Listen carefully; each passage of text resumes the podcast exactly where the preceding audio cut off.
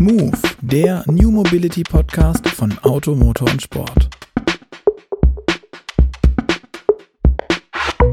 Hallo und herzlich willkommen zu Move, dem New Mobility Podcast von Auto, Motor und Sport. Mein Name ist Luca Leicht und hier neben mir sitzt wieder einmal der Kollege Patrick Lang. Hallo. Wir wollen heute über die Irrungen und Wirrungen sprechen, die die E-Mobilität in den letzten Jahren hatte. Wir erinnern uns, E-Auto-Prämien, die plötzlich gestrichen wurden, Wallbox-Förderungen, die auch so nicht nur sinnvoll vielleicht waren und ganz viel ist da eben bei der Politik passiert und der Industrie auch. Und wir haben uns heute jemanden eingeladen, der so ein bisschen zwischen beiden Welten agiert und da so hin und her wandelt und wunderbar neutral den Blick auf beide Seiten halten kann.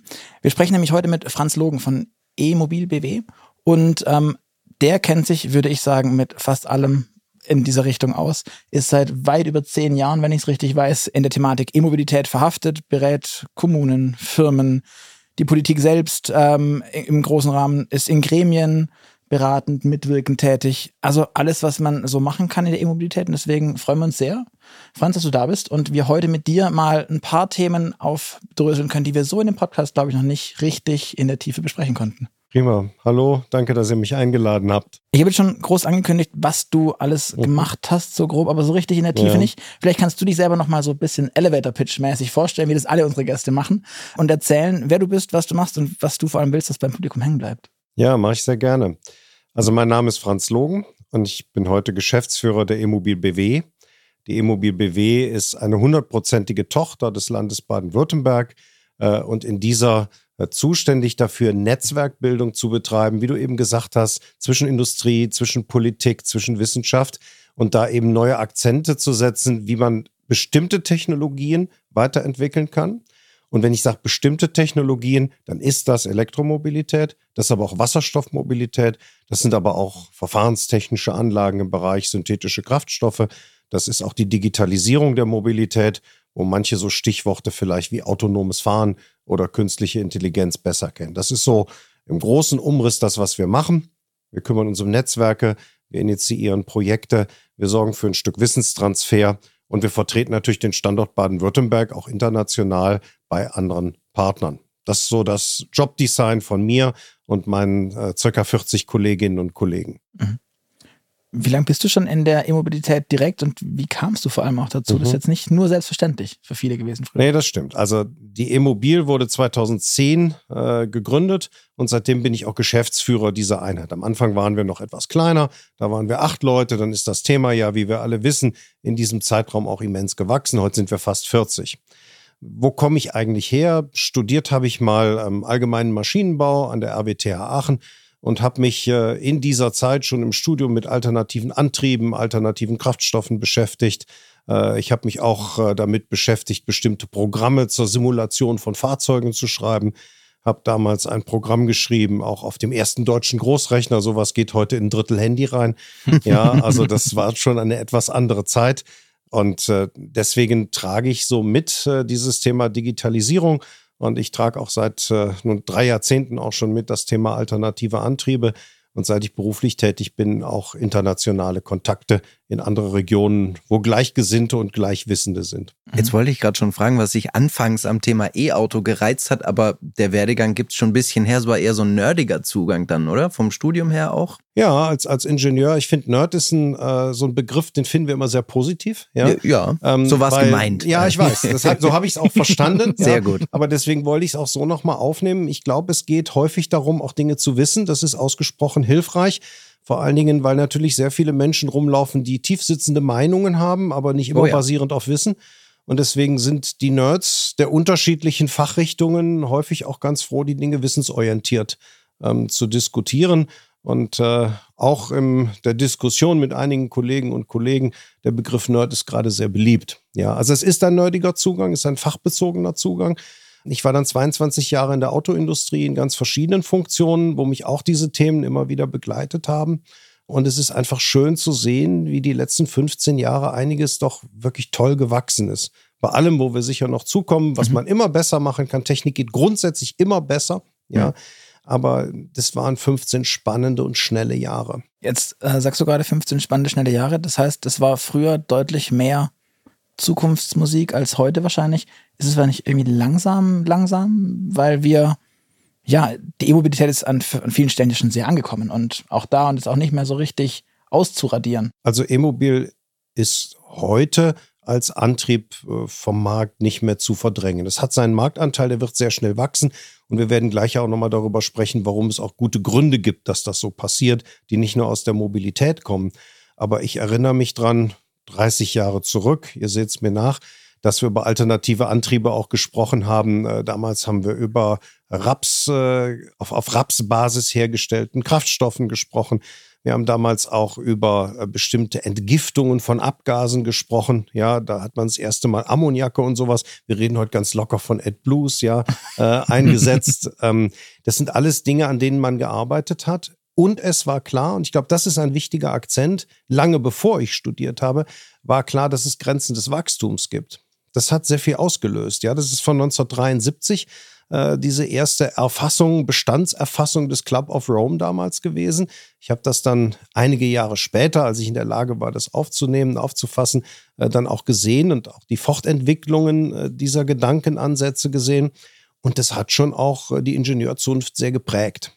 Mhm. Und dann darf man nicht vergessen, dann gab es äh, auch noch diesen Ölpreis, äh, Ölpreisschock und mhm. Ölverfügbarkeitsschock der damaligen Zeit. Das heißt, Einige wie ich können sich daran erinnern, mit dem Kinderfahrrädchen auf der Autobahn gefahren zu sein. Ja? Wie schön. Und äh, das heißt, wir haben ein erstes Gespür von Knappheiten bekommen. Mhm.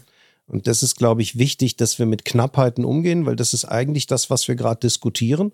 Und trotz Knappheiten natürlich aber eine tolle Mobilität erhalten und auch ein lebenswertes Umfeld. Um jetzt für unsere Zuhörer so ein bisschen und Zuschauer natürlich äh, dein Mindset einzuordnen, wenn du zurückblickst auf das, auf den Weg, den die Elektromobilität genommen hat bisher. Würdest du eher auf das schauen, was schon erreicht wurde oder eher auf das, was noch getan werden muss? Ich würde mich ungern entscheiden, weil ich würde gern sagen beides. Ja. Na gut. Ich finde es, äh, ich finde es anerkennenswert, was in den letzten Jahren gemacht wurde. Das würde ich nochmal spezifizieren. Aber ich wäre ein schlechter Ingenieur, wenn ich nicht in der Lage wäre, die Hürden zu definieren, die wir als hm. nächstes nehmen müssen. Technik lebt in der Entwicklung davon, dass ich heute die Schwächen erkenne, an denen ich dann mit mhm. Werf arbeite, äh, um dann tolle Lösungen zu finden, die uns noch besser macht. Ja, deswegen, also ich habe jetzt rückwirkend, ich würde jetzt auch nicht sagen, wir waren zu langsam und all diese Sprüche, die ja wiederkehrend kommen, ja, sehr viele Menschen haben sich sehr intensiv eingesetzt am Anfang der Elektromobilität, das war so in den 90ern, da gab es Versuche auf Rügen zum Beispiel. Ja, es gab auch welche in den USA, ja, aber der auf Rügen ist in Europa relativ bekannt. Man hat Elektromobilität ausprobiert. Man hat aber festgestellt, so mit den Prototypen geht das oft, ja, aber im Alltagseinsatz hatte das schon Hürden, die man damals nicht genommen hat. Mhm. Man hat leider den Schluss draus gezogen, dann machen wir mal eine Denkpause. ja, das wäre vielleicht nicht nötig gewesen. Ja, ja. aber ähm, man hat Erkenntnisse gehabt, wo man gesagt hat, wir haben Limits. Und dann gab es grundsätzliche Technologieentwicklungen, wie zum Beispiel veränderte Batterietechnik, die das Nachdenken über Elektromobilität dann erneut ermöglicht haben. Mhm. Das war, glaube ich, sehr wichtig. Und dann hat sich in der Zeit, die danach kam, Basistechnologie entwickelt. Und dann hat man vor ich sage jetzt mal grob 15 Jahren diesen Pfad ja wieder aufgenommen. Auch getrieben damals durch die Klimadiskussion. Aber man darf nicht vergessen, angetrieben dadurch, dass wir andere Basistechnologien hatten, mit denen das Nachdenken sinnvoll war. Wir bekamen plötzlich andere Zellen, wir hatten eine ganz andere Energiedichte, wir haben den Weg weggemacht von Nickel-Cadmium-Zellen in der mhm. Zeit oder wir hatten in den Hybriden, hatten wir Nickel-Metall-Hybrid, Hydrid, äh, Zellen gehabt. Die waren schon sehr gut für eine Hybridisierung, aber waren dann doch noch zu schwer und zu teuer äh, mit vielen Schwierigkeiten. Dann ist man auf die Lithium-Ionen-Technik gegangen, die uns ja heute sehr viel ermöglicht. Und am Horizont zeichnet sich ja ab, dass es auch noch andere Technologien gibt, ähm, die vielleicht uns nochmal einen Schritt nach vorne bringen können. Ähm, aber auch die Lithium-Ionen-Technik hat in den letzten Jahren echte Sätze nach vorne gemacht. Mhm. Also manchmal sind das so, so Triggerpunkte, warum etwas plötzlich möglich wird, was man sich vorher nur erwünscht hat. Mhm. Es ist ja so, du sprachst gerade von, von, Zielen und von dem, was man sich vornimmt. Ein großes Ziel der Politik waren 15 Millionen E-Autos mhm. bis 2030. Unter anderem ihr als, oder wart ihr dabei als, als äh, E-Mobil, habt jetzt eine Studie herausgebracht, in der vorgeht, dass diese 15 Millionen eine nette Idee waren, mhm. aber wahrscheinlich nicht so viel mehr nach dem, was aktuell passiert. Ich glaube, ihr kommt auf mhm. 10,5 Millionen mhm. Fahrzeuge elektrisch angetrieben in Deutschland. Also wir sind bei gut zwei Dritteln. Mhm. Ähm, was ist in deinen Augen denn tatsächlich schiefgelaufen? Weil der Plan mit den 15 Millionen war ja eigentlich ganz nett. Der Plan ist auch wichtig. Der Plan hat eine Ableitung. Ja, die ist, glaube ich, wichtig zu kennen. Wir haben gesamtgesellschaftlich, zumindest in breiten gesellschaftlichen Gruppen getragen, möchten wir uns dem Klimawandel entgegenstellen. Wenn wir uns dem Klimawandel entgegenstellen wollen, ich will jetzt so eine sehr kurze Ableitung machen, dann bedeutet das für uns, wir müssen weniger Energie verbrauchen. Wir müssen die Energie, die wir verbrauchen, auch sogenannt defossil haben, also eben nicht mehr auf Basis äh, von Dingen, die wir aus dem Erdreich gewinnen, verbrennen und dann das CO2, was über Jahr Millionen, Jahr Milliarden gespeichert, ja Milliarden nicht, Jahr Millionen gespeichert wurde, ja, ähm, das dann so schnell wieder freisetzen, dass es eine Klimaimplikation hat. Also defossilisieren ist ein Ziel, weniger Energie verbrauchen ist ein anderes Ziel. Und da gibt es jetzt viele, viele Maßnahmen, die man machen muss.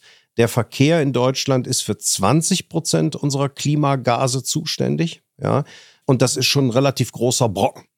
Und wenn ich die reduzieren will, muss ich also in andere Techniken gehen. Strom hat eine große Option. Ja, weil man kann Strom eben sehr grün herstellen, das wissen wir auch. Schleppender Windradaufbau, Solarzellen kommen relativ schnell, ja. Aber die, die Option ist da, dass Strom mal ganz grün wird. Ja, und daran arbeitet eine andere Fraktion auf der Kraftwerkseite auch mit großer Intensität. Und wir machen auch da tolle Fortschritte. Wenn ich dann diesen grünen Strom habe hinterher, dann möchte ich ihn möglichst effizient umsetzen. Dafür bietet sich der Elektromotor an. So ist eine sehr schnelle Ableitung auf mhm. diesem Thema. Mhm die ich nur deswegen benenne, weil ich sage, das Elektroauto ist kein Selbstzweck. Das macht man nicht, weil man nur elektrisch fahren will, weil die anderen Dinge schlecht sind. Die fuhren ja auch ganz gut. Ja, haben wir ja auch alle äh, bis heute auch noch viel Freude dran. Deswegen ist Elektromobilität tragend an der Stelle und auch einer der tragenden Pfeiler in der Defossilisierung bei Verkehr. Mhm. Also nichts ist so mächtig wie der Antriebswechsel plus die Verlagerung zum Beispiel auf die Schiene. Die Schiene hat immense, nicht unser Thema heute, aber die Schiene hat immense Potenziale. Städtische Potenziale sind auch wichtig, sind aber nicht vergleichbar groß, wenn ich diese mhm. Treibhausgasrechnung mache. So, wenn ich jetzt dann auf die gucke, auf die Elektromobilität, hat man versucht, es möglichst schnell nach oben zu fahren. Und man kam in der Klimarechnung, dass man gesagt hat, zu welchem Zeitpunkt mit unseren bundesdeutschen Klimazielen muss ich wie viel Elektromobilität einführen. Daraus abgeleitet hat sich als eine wichtige Maßnahme neben den eben genannten Bus, Rad, Schiene etc. Antriebswechsel zur Elektromobilität. Mhm. Und daraus kam die Zahl 15. Die Zahl 15 ist also eine richtige Zahl, wenn ich mir überlege, was ich als Maßnahme gegen den Klimawandel einsetzen möchte bis 2030. Also es ist kein Und, politischer Würfel, der da passiert ist, sondern nein, das, das ist gerechnet. gerechnet. Das ist wirklich gerechnet. Das ist eine gute Frage, die du da stellst. Äh, das ist wirklich gerechnet und ist ein Bestandteil, um die 2030er Klimaziele, die wir uns politisch gesetzt haben, zu erreichen. Und die andere Frage, und jetzt komme ich zu deiner Ursprungsfrage zurück, die andere Frage ist wirklich, was kann ich denn erreichen mit all den Maßnahmen und den denkenden Köpfen und den arbeitenden Händen. Und wie schnell kann ich das umstellen, weil ich fange ja nicht bei Null an, sondern ich fange ja auf einer bestehenden Industrie an, ich muss das umstellen. Und da zeigt sich heute, dass es uns ja schon mit großen Anstrengungen gelingt, die Elektromobilität sehr schnell hochzufahren. Und verschiedene Beispielrechnungen, auch die, die wir gemacht haben in der Strukturstudie, kommen im Moment auf so einen Wert 10 bis 11 Millionen äh, batterieelektrische Pkw, die wir 2030 im deutschen Markt haben werden. Ja, das ist die Zahl, von der wir, von der wir im Moment ausgehen, dass wir sie mit den heutigen Maßnahmen erreichen. Und dann haben wir, das war dann eine Frage an diese Berliner Beratungsgruppe, die ich da zusammen äh, mit Frau Professor Maike Hipp leite. Dann haben wir uns gefragt, was müsste man zum jetzigen Zeitpunkt, Ende 23, eigentlich machen, wenn ich das 30er Klimaziel 15 Millionen noch erreichen wollte. Mhm. Und das sind auch sehr starke politisch steuernde Maßnahmen, die wir dann der Politik vorgeschlagen haben, um den Markt am Ende noch stärker anzuregen in Richtung Elektromobilität. Mhm. Also die 10, 10,5 kommen mit heutigen Maßnahmen, die 15 kommen nur mit zusätzlichen Maßnahmen 2030. Und wenn ich die heutigen Maßnahmen beibehalten würde, dann kommen diese 15 eben erst 2033. Aber musste man die 10,5 jetzt nicht auch nochmal nach unten korrigieren, weil ja jetzt überraschend die Förderung weggefallen ist? Das dürfte ja, so vermuten äh, die meisten Leute, den Kaufdrang der Kundschaft mhm. ein bisschen drücken. Das wissen wir heute nicht. Ja, das muss man sagen. Das, was wir da machen, das sind ja Simulationsrechnungen am Klar. Ende. Mhm. Ja, hochkomplexe Rechnungen, Markt, Marktprognosen sind das unter, unterm Strich. Also viel Glaskugel. Ja. Auch. Ja, ich, Glaskugel würde ich nicht sagen. Man geht von, von bestimmten Annahmen aus, wie zum Beispiel einem Gesetzes, mhm. einem, einem Gesetzeslage, ja. Äh, man geht davon aus, wie entwickeln sich Fabriken, wie sind Firmen investiert, wie ist Käuferverhalten und wie prognostiziert sich das. Da sind verschiedene Elemente drin. Also Glaskugel den Begriff würde ich halt immer nutzen, wenn es so frei geschätzt wäre. Also mehr okay. Meinung als Wissen. Und damit man nicht nur Meinung hat, ist es ganz mhm. wichtig, dass man versucht, so gut das möglich ist, Zukunft zu simulieren. Das ist wie Wettervorhersage, nur nicht eben für drei Tage, sondern in dem Fall für sechs Jahre. Mhm. Also hat der Wegfall der Umweltprämie einen Einfluss? In unserer Rechnung war die Umweltprämie in dem damaligen Beschlussstand integriert. Mhm. Genau. Aber es ist unterm Strich nicht die Umweltprämie, sondern unterm Strich ist es der Preisgap zwischen dem Verbrenner und dem Elektrofahrzeug. Das mhm. ist der entscheidende Trigger. Ja, ja. Und die Umweltprämie ist ja eine staatliche Maßnahme gegen diesen Preisgap. Ja, was wir jetzt im Moment sehen, die Frage ist nur, wie, wie langfristig ist der Trend? Ja, die Umweltprämie geht weg, aber der Kunde merkt es ja häufig gar nicht ja, weil der Abgabepreis äh, des Anbieters, nicht immer der Hersteller, aber des Anbieters, des Verkäufers, äh, der Abgabepreis ist ja gar nicht hochgegangen. Wir haben ja sogar eine Tendenz, dass mhm. die Angebotspreise von Fahrzeugen gerade fallen im Elektrobereich, mhm. sodass, was wir heute nicht sagen können, wie stark war die Umweltprämie oder wie klug war es, jetzt keine staatliche Subvention zu machen, weil der Markt das alleine reguliert. Ja, mhm. ich glaube, keiner kann wirklich eine Prognose geben. Interessengeleitet sagen die unterschiedlichen Gruppen dazu unterschiedliches, ja, Klar. aber das ist Interessenleitung. Mhm. Wenn wir in einem halben Jahr drauf gucken, werden wir das anders bewerten können, wie nachhaltig dieser Trend ist. Mhm. Im Moment sehen wir, auch beim Elektroauto, es gilt aber auch beim Verbrenner, wir haben weltweit Überkapazitäten in den Fabriken. Weltweit, überall, in jedem Kontinent. Ähm, Überkapazität bedeutet, ähm, das hat eine Wirkung auf die Preise, weil einfach das Angebot größer ist als die Nachfrage. Mhm. Durch, zur Ergänzung vielleicht eine interessante Zahl habe ich ähm, gestern erst gelesen, weil ich darüber geschrieben habe. Ähm, es gibt eine Umfrage, die Global Automotive Consumer Study. Da wurden 27.000 äh, Menschen mhm. befragt mhm. in 26 mhm. verschiedenen Ländern danach, was denn ihre Kaufkriterien für ein Fahrzeug sind, für Neuwagen sind. Und vielleicht gar nicht so überraschend, mehr als die Hälfte sagt, es ist der Preis. Und äh, das wird auch ziemlich genau benannt. Die setzen sich mhm. nämlich ein Limit von 30.000 Euro. Mhm. So. Äh, und da sind, wenn wir ehrlich sind, nicht viele E-Autos drunter. Mhm. So. Ich würde das als ein Kernproblem identifizieren. Siehst du das ähnlich? Ja, da würde ich dir völlig zustimmen. Die Leute haben ein bestimmtes Haushaltseinkommen. Das ist jetzt egal, ob ich in Frankreich, USA, äh, Kanada, Korea oder Deutschland bin. Mhm. Ja, du hast ein bestimmtes Haushaltseinkommen mit dem äh, musst du dich und deine Familie finanzieren und du hast viele Dinge, die du machen musst. Ja, erstmal wirst du sicherlich gerne wohnen. Ja, das, ähm, ist, das ist ja, ganz hilfreich. Das ist nicht äh, verhandelbar, würde genau, ich sagen. Das ist genau der Punkt, ja. Dann wirst du essen, dich kleiden, alle diese Dinge. Und dann hast du meistens im Leben zwei sehr große Anschaffungen. Ja, die ganz große ist es, wenn du eine Immobilie kaufst. Ja, und die deutlich niedrigere, aber doch für ein Haushalts, normales Haushaltseinkommen sehr groß ist, die Anschaffung von einem Auto alle fünf bis zehn Jahre. Ja, das ist schon ein erheblicher Block äh, so in, in, in, einem Familienbudget. Also macht das viel aus. Wir kennen das noch aus der Vor-Corona-Zeit. Du hast gerade 30.000 Euro gesagt. Äh, das waren so die Familienfahrzeuge, wo auch hinten drei Kindersitze auf die Rückbank gingen, was Ganz es genau. leider heute nicht mehr viel gibt. Ja. Äh, irgendwie rechnen die meisten nur noch mit zwei Kindern. Ähm, wir kennen auch gerade im Kollegenkreis einige, die suchen dann immer ein Auto, wo auch noch drei richtige Kindersitze draufgehen. Es gibt sie noch. Gibt es die als Elektrofahrzeug? Elektrofahrzeuge sind noch sehr teuer. Ähm, das lag auch an den Einführungsstrategien. Das kennen wir von, von ABS bis mhm. zu anderen Technologien. ja. Meistens fahren die Hersteller eine Top-Down-Strategie. Mhm. Das hat zwei Gründe. Erstens, äh, die höherpreisigen Marktsegmente haben größere, in der Regel größere Margen. Aus den Margen kann ich die Technologieentwicklung gut finanzieren. Ein zweiter Punkt ist, ich gehe in der Regel mit Neutechnologien in spitzere Segmente rein, ja, bringe mhm. den neuen Motor erstmal im Coupé, bevor ich ihn später in den Kombi reinnehme oder sowas, mhm. einfach damit ich auch Risiken minimiere. Aber das sehe ich tatsächlich gar nicht so. Ich meine, wir haben eine Zoe, wir haben einen i3, wir hatten einen EA, Citigo mhm. und so weiter. Aber der i3 war schon auch ein teures Produkt von Aber BMW. klein. Also ich, ah, mir geht es ja um die, um, die, um, die, um die Art des Fahrzeugs. War jetzt mit dem ganzen Carbon war der i3 vielleicht auch an manchen Stellen. Bisschen spacig, over the top. Egal. Vielleicht auch cool, ja. aber da fand ich, gab es schon tatsächlich bei Stimmt. der E-Mobilität einige Autos.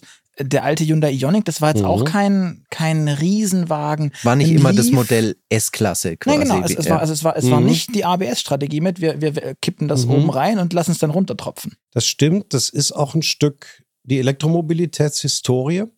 Wir kommen aus dem Klimaansatz, deswegen haben wir Elektromobilität gemacht. Und am Anfang gab es in Studien der Immobil nachlesbar, gab es zwei verschiedene Strategien, die parallel gefahren wurden. Mhm. Es gab eine Bottom-up-Strategie, da passen nämlich genau diese Fahrzeuge drauf. Mhm. Wir erinnern uns, es gab auch mal das elektrische Car2Go was ja, eine klassische, eine klassische Bottom-up-Strategie war, ja. wo man sich auch überlegt hat, kann ich eigentlich diese hohen Produktkosten an der Stelle auf viel mehr Fahrkilometer pro Zeit äh, umlegen durch ein Verleihsystem, ja.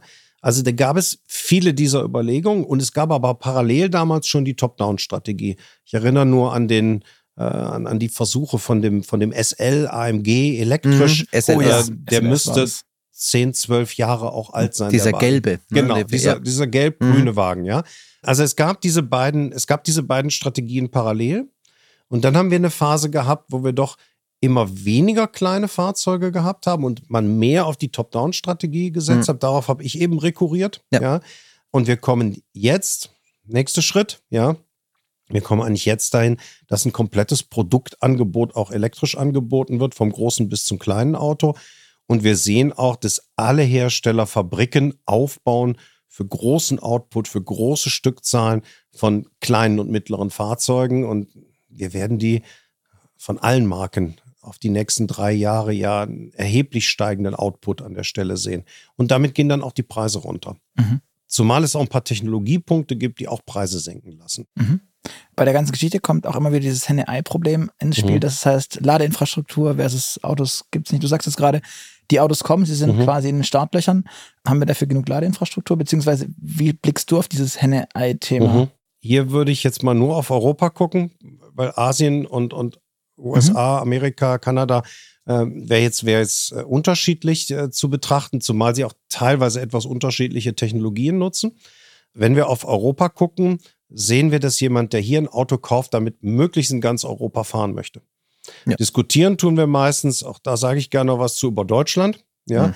Aber ja. Ähm, wir fahren ja nicht nur in Deutschland. Ja, also wir wollen genauso nach Prag, an den Gardasee, an die Côte d'Azur. Ja, so, so der Radius, den man mit so einem Auto macht, bevor man dann vielleicht irgendwann fliegt oder die Bahn nimmt oder was weiß ich. Ja.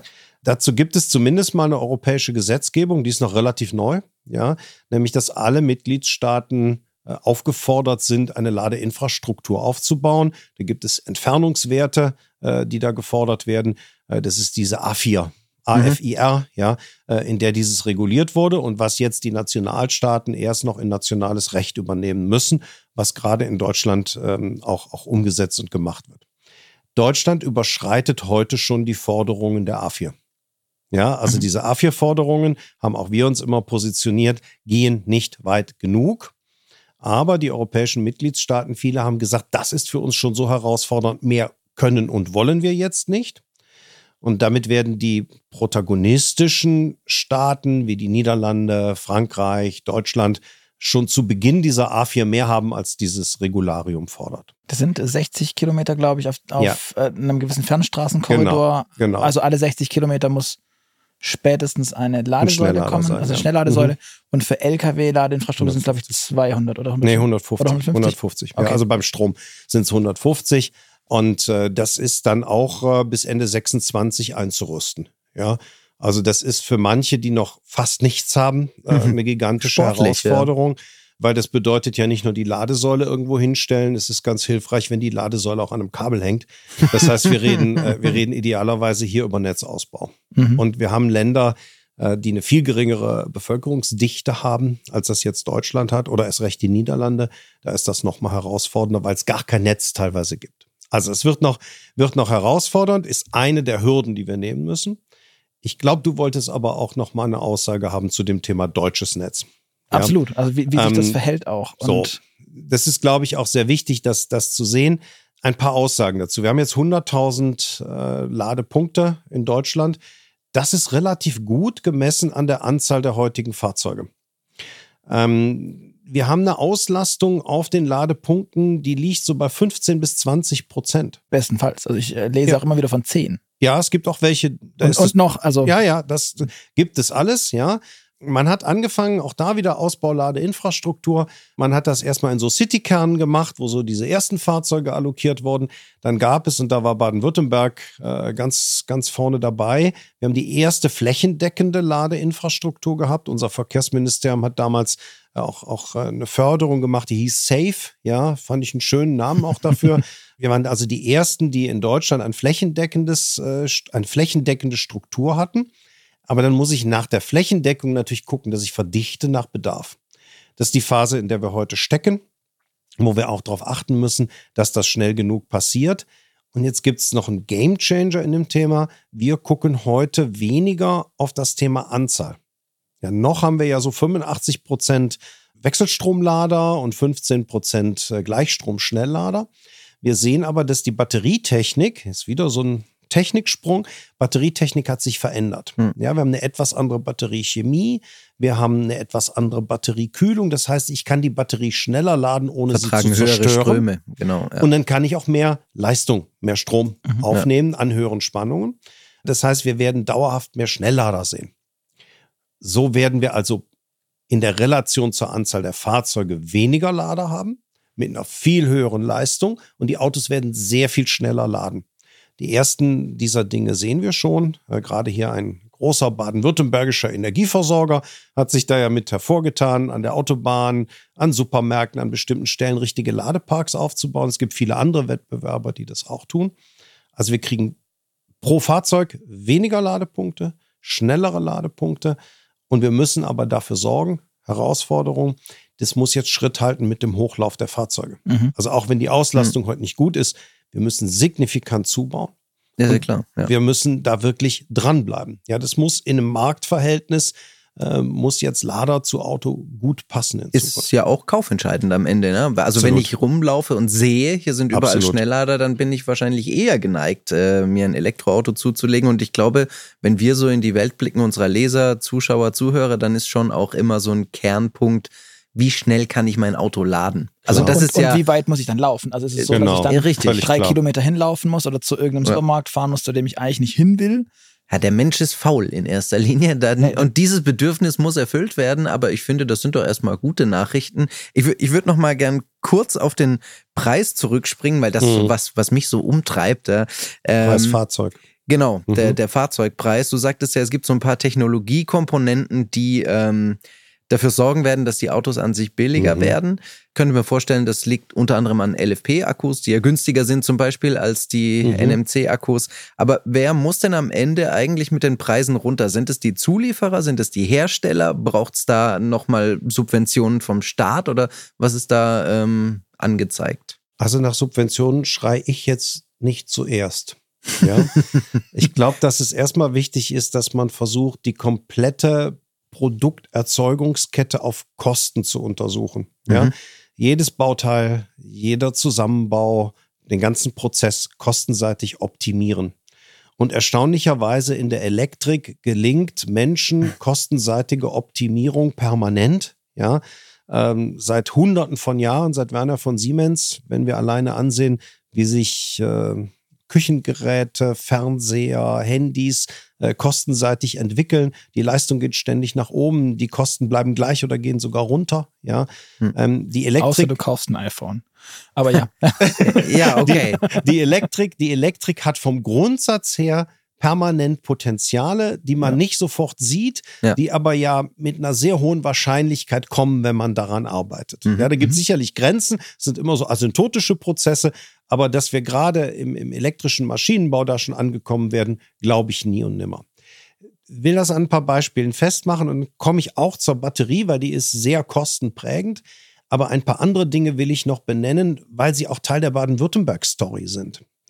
Als wir mit Elektromobilität vor 15 Jahren in diesem 15-jährigen Zyklus begonnen haben, waren die eingesetzten Motoren, die Hochvolt-Elektroniken, äh, die wir genutzt haben, die Ladesysteme noch verhältnismäßig einfach und händisch aufgebaut. Man hat Motoren eingesetzt, die man eher so aus dem Werkzeugmaschinenbau kannte und solche Dinge. Mhm. Damit hat man doch, doch gearbeitet, sehr intensiv. Wir haben heute sehr spezifizierte Motoren für Fahrzeuge, die drehen relativ hoch. Ja, ich habe mir Gedanken dazu gemacht, welche Magnete setze ich ein oder setze ich gar keine Magnete mhm. in den Motor ein? Wo ist jetzt welcher Motor der bessere, der billigere etc. Und äh, etwas, was für viele im Verborgenen stattfindet. Heute werden diese Motoren, und zwar Motoren dieser Leistungsklasse, dieser Drehzahl und auch mit diesem Stückzahlanspruch, den wir haben, hochautomatisiert gefertigt. Mhm. Automatisierte Fertigung hatten wir auch vorher, aber nicht für diese Leistungsklasse. Okay. Das ist ein Effekt, der hat dafür gesorgt, dass so der Motorenbereich deutlich besser geworden ist. Wir haben gerade in Baden-Württemberg Elektromotorenbauer, ich will die jetzt nicht namentlich nennen, ja, aber die sich auch hier neu angesiedelt haben, wo auch im vierstelligen äh, Bereich neue Arbeitsplätze entstanden sind, ja. Ähm, darauf können wir hier in der Region sehr stolz sein. Zweites Beispiel. Wir hatten so Hochvolt-Elektroniken, verteilte Bauteile, die waren früher in so einer separaten Kiste im Packaging im Auto irgendwo untergebracht. Mhm. Mhm. Die werden heute in den Motor, teilweise rund um den Motor gebaut, ja. werden die integriert. Ja. Und nicht nur diese Packaging-Integration ist spannend, sondern auch wieder die Automation dahinter. Senkt mhm. Preise. Und so kann man das Bauteil für Bauteil durchgehen. Da ist noch sehr viel denkbar. Vielleicht wird auch die Batterie irgendwann nicht mehr als Kiste verbaut, sondern irgendwo hm, flächig verteilt in der struktureller Bestandteil. als struktureller genau. Bestandteil mhm. da sein. Alles denkbar. Ja. ja. Muss dann viele Dinge erfüllen, wie Crash-Sicherheit, aber das sind die nächsten Schritte.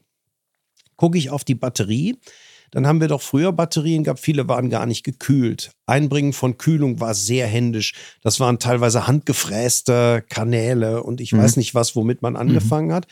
Heute ist das vielfach ein Blechpressbau. Äh, es sind auch viele Aludruckgussteile, wo ich jetzt ganz anders arbeite, nicht mehr aus dem Vollen. Ja, das sind natürlich Dinge, die machen erstmal dieses, diesen Battery Compound günstiger.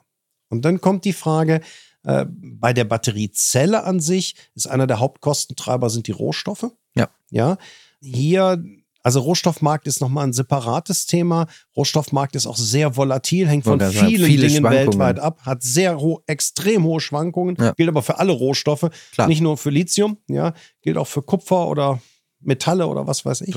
Also Rohstoffmarkt ist ein eigenes Thema man kann ein bisschen dem Rohstoffmarkt Herr werden, wenn ich versuche, verschiedene Bezugsquellen zu haben. Mhm. Mit Lithium gelingt uns das heute. Diversifizieren. Diversifizieren ist genau das Thema. Ja. ja.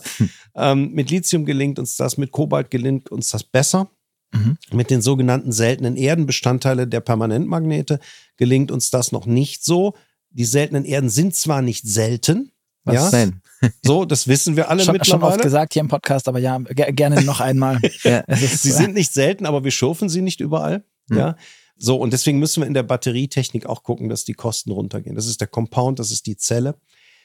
Prognostisch kriegen wir, also Material ist ein eigenes Thema, aber im Zellenbau kriegen wir prognostisch ja ein viel höheres Angebot in Zukunft, auch aus europäischen Fabriken, auch durch europäisches Kapital finanziert. Mhm. Ja, ähm, es gibt schon Stimmen, die sagen, wir laufen eher in eine Überkapazität der Batteriezelle rein, als dass es dauerhaft eine Knappheit bleibt. Aber heute stehen die Fabriken noch nicht. Nur ja. wenige davon. Mhm. Also großer Kreis. Kosten senken in jedem Schritt ist wichtig. Da geht noch sehr viel. Ja, das haben wir auch beim Verbrennungsmotor erlebt, beim ich, Fahrzeugbau. Komm, kommen wir dann genau dahin? Das wollte ich nämlich gerade fragen. Also, was schätzt du? Wann haben wir diese Kostenparität für Fahrzeuge, die wir heute kennen, die dann im günstigsten Fall so um die korrigiere mich, 10.000 Euro anfangen, irgendwas in dem Dreh. Ähm, bei dem wir beim Elektroauto, gut, der Dacia Spring, der jetzt nochmal gesenkt wurde, irgendwie. Ja, aber der ist ein Sonderfall, den, der ist ja nicht exemplarisch jetzt. Ja, mhm. und der CEO sagt, wenn es unbedingt sein muss, dann verkaufen wir auch Elektroautos. Eigentlich wollen wir das nicht. Aber was ich nach wie vor ein wunderschönes Zitat finde. Aber kommen wir an diese Kostenparität hin mhm. oder werden Elektroautos immer teurer bleiben müssen?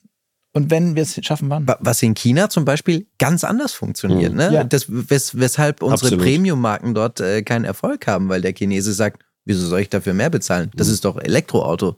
Ja. Also, ne? einfach. Mhm. Ich glaube, das ist auch eine, eine verständliche Denkweise. Mhm. Ja.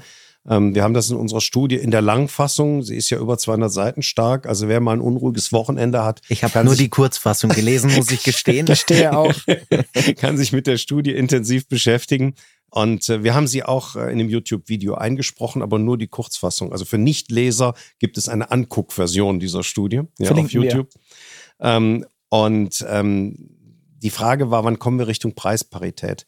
Und da meinen wir jetzt auch den deutschen Markt. Ja. Ja. also manchmal sind gleiche Produkte auf unterschiedlichen Märkten unterschiedlich bepreist, was auch zeigt, dass Preisentwicklung nicht unbedingt was mit Kostenentwicklung zu tun hat. Preis kommt aus dem Markt, Kosten kommen aus Produktion und Prozess.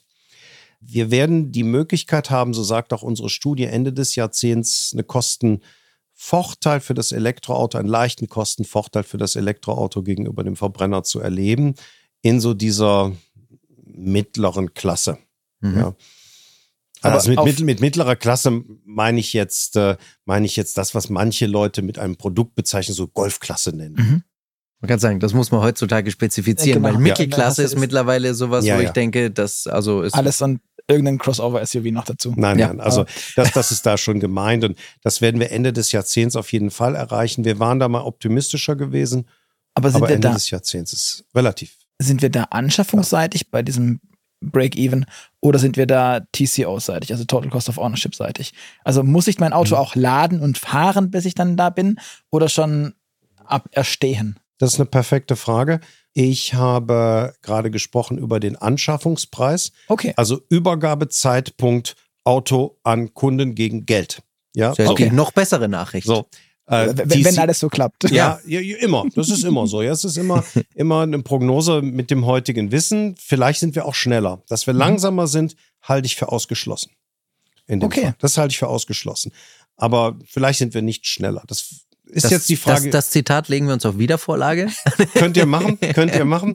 Ähm, gucken wir uns dann 2030 gern zusammen an. Ja, sehr gern. Aber TCO-seitig haben wir heute schon Einsatzfälle, wo das Elektroauto signifikant günstiger ist Ja. als der Verbrenner. Liegt Ja, ich auch nenne am mal höheren Wirkungsgrad am Ende. Genau, ja. Ich nenne mal ein Extrembeispiel. Wir haben Einsatzfälle, wo ein Verbrennungsmotor eher ein Wartungs- als ein Verschleißteil ist. Das sind nämlich so die äh, Anwendungsfälle, wo ein Verbrennungsmotor gestartet wird, dann fährt das Auto ein paar hundert Meter und dann wird er wieder ausgemacht. Das haben wir auf so Flughafeninnenfeldern. Mhm. Das haben wir im Paketdienstbereich. Ja, in diesen Bereichen werden die Maschinen entgegen ihrer eigentlichen Art sehr häufig gestartet und wieder gestoppt. Das kann der Elektromotor einfach verschleißfrei. Das heißt, das ist ein Riesenasset. Äh, Zweite Möglichkeit bei TCOs ist aber auch bei Vielfahrern. Ja, Vielfahrer nutzen beim TCO natürlich den Vorteil viel weniger Verschleißteile. Ja, ähm, der Strom ist in den meisten Ländern signifikant billiger als der Kraftstoff. Das gilt nicht unbedingt für Deutschland, Mhm. ja, aber in den meisten Ländern ist der Strom signifikant billiger und dann habe ich sehr schnell bei Vielfahrern TCO-Vorteile. Ich würde nochmal gern, weil wir es vorhin kurz gestriffen haben, auf das Thema Ladesäule äh, zurückkommen und Ladesäuleninfrastruktur. Wir haben ja diesen großen, äh, wir haben es auch im Podcast schon mehrmals besprochen, diesen Masterplan, dessen Namen ich Mhm. nach wie vor großartig finde. Ähm, wie viel Master steckt denn in deinen Augen in diesem Masterplan oder ist es mehr so ein, ja, Anfängerplan? Weil so alles funktioniert scheinbar nicht. Es ist wichtig, dass ein Land wie Deutschland und auch andere große Elektromobilitätsländer haben das, auch auf der politischen Seite einen Plan entwickelt, wie man diese Technologie unterstützen möchte. Warum ist es wichtig? Die Elektromobilität wird auch deswegen eingeführt, weil wir eben die Klimamaßnahmen machen wollen. Und sie wird nicht nur eingeführt, weil ich einen Käufer- und Nutzervorteil habe. Der, der kann daraus entstehen. Wir haben jetzt viele Dinge schon gestreift. Aber per se ist mal, ist mal die Veranlassung auch eine andere gewesen. Und Staat muss sich darum kümmern, äh, dass auch Dinge, wo wir einen gemeinschaftlichen Nutzen haben, auch zu einer Umsetzung kommen. Also Klimaschutz ist gemeinschaftlicher Nutzen, kommt viel später, kann aber individuell zum Beispiel zum heutigen Tag für den einzelnen Käufer auch Nachteile haben, wie den höheren Preis. Mhm. Ja, also Nachteil individuell manchmal, dafür kollektiv große Vorteile zum späteren Zeitpunkt. ist also Entkopplung individuell kollektiv und auch der Zeitpunkt ist entkoppelt. Wenn sowas da ist, dann muss Staat im Sinne von Gesundheitsvorsorge, Klimaschutz, Gesellschaftsgefüge, muss Staat natürlich mit seinen Funktionen eingreifen. Und dann braucht es auch für sowas wie eine Infrastruktur von Energie, braucht es einen Plan. Mhm. Also erstmal, dass es einen Masterplan gibt, ist total wichtig. Das will ich will ja. auch gar nicht ob, sondern mehr wie. Ja, wir brauchen auch einen Plan für ein Wasserstoffnetz. So sind wir ja auch bei. Dann ist die Frage, ist es gut? Der Masterplan hat, glaube ich, das Thema Stückzahl sehr gut erfasst. Ja, hat das gut vorangetrieben. Er hat viele wichtige Förderungen auch gesetzt. Wir haben eine Diskrepanz im Moment, wo sich ein Element des Masterplans Ladeinfrastruktur mit dem Begehr der Energiebranche, um nicht zu sagen Industrie, es ist eine Branche, die Energiebranche äh, im Moment nicht matcht. Ja, die Energiebranche sagt ganz klar, wir sind jetzt an dem Punkt, wir können Ladeinfrastruktur ungefördert aufbauen. Wir werden es in der richtigen Stückzahl, in der richtigen Geschwindigkeit tun. Und zum jetzigen Zeitpunkt ist die Förderung, die die letzten zehn Jahre dringend notwendig war, aber sie verstößt gegen marktwirtschaftliche Prinzipien. Und weil sie dagegen verstößt, ähm, diese Förderung, haben wir, werden wir eher behindert, weil wir zum Beispiel unsere Preise manchmal nicht so durchsetzen können. Der Masterplan Ladeinfrastruktur hat das Gedankengut, dass er sagt, der Staat möchte jetzt selber gerne sehr viel Geld reinstecken. Und wir reden hier über Milliardenbereich, ja, kleine einstellige Milliardenbereich. Und der Staat möchte durch diese Förderung auch einen Einfluss haben, zum Beispiel auf die Stromabgabekosten oder auf Standorte und diese Dinge. Ja, und ähm, ich, ich glaube, das ist einfach jetzt so eine unterschiedliche Sichtweise, die noch nicht matcht, wo es auch die Notwendigkeit gibt, dass sich die nationale Leitstelle Ladeinfrastruktur, das ist die Institution der Bundesrepublik, die dieses ausplant, wiederkehrend mit dem BDEW, das ist der Vertreter all dieser Energieanbieter, äh, einfach zusammensetzt und man diese Dinge, die von ihrer Herkunft her beide zu verstehen sind und die man jetzt aktuell matchen muss, das ist ausgesprochen wichtig für den, der Elektroauto fährt, ist, glaube ich, wichtig, dass nachher rauskommt, an allen notwendigen Orten einen Aufbau zu haben von äh, einem, Ladepunkt, ja, mhm. und dass auch Preise nachher angeboten werden, dass er sagt, das ist für mich attraktiv. Ja. Also für den Nutzer nachher ist das Ergebnis dieses Prozesses wichtig. Das andere ist so ein energiepolitischer Prozess, mit dem sich, glaube ich, die meisten auch zu Hause nicht beschäftigen. Ja, das muss funktionieren, das muss tun. Ja? ja. Und ähm, auf beiden Seiten, ob es die NLL ist oder der, der BDEW, sitzen einfach in Deutschland hervorragende Fachleute, die dieses jetzt jeden Monat ein Stück weiter erarbeiten müssen. Aufgekommen ist die Diskussion jetzt nochmal im Rahmen der, der Bundeshaushaltsplanung 2024, wo genau. wir ja aus, äh, äh, aus den Gründen eines, eines Urteils äh, nochmal eine Neuplanung gehabt haben auf der Bundesebene und wo es jetzt wichtig ist zu gucken, wo sind Streichpotenziale. Ja, damit bestimmte Dinge nicht gestrichen werden müssen, sucht man andere Streichpotenziale. Darüber wird aktuell diskutiert. Ist das ein Streichpotenzial? Ist das keines? Wie gefährlich ist es, wenn da was gestrichen wird? Also wie viel Probleme haben wir dann?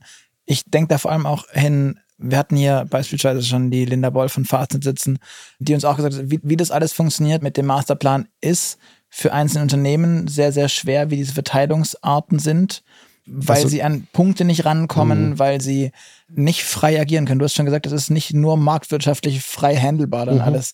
Es gibt, ich habe schon von äh, Ladeinfrastrukturaufbauern gehört, die sagen, wir haben eigentlich alles fertig, aber jetzt müssten wir den Boden grün anmalen.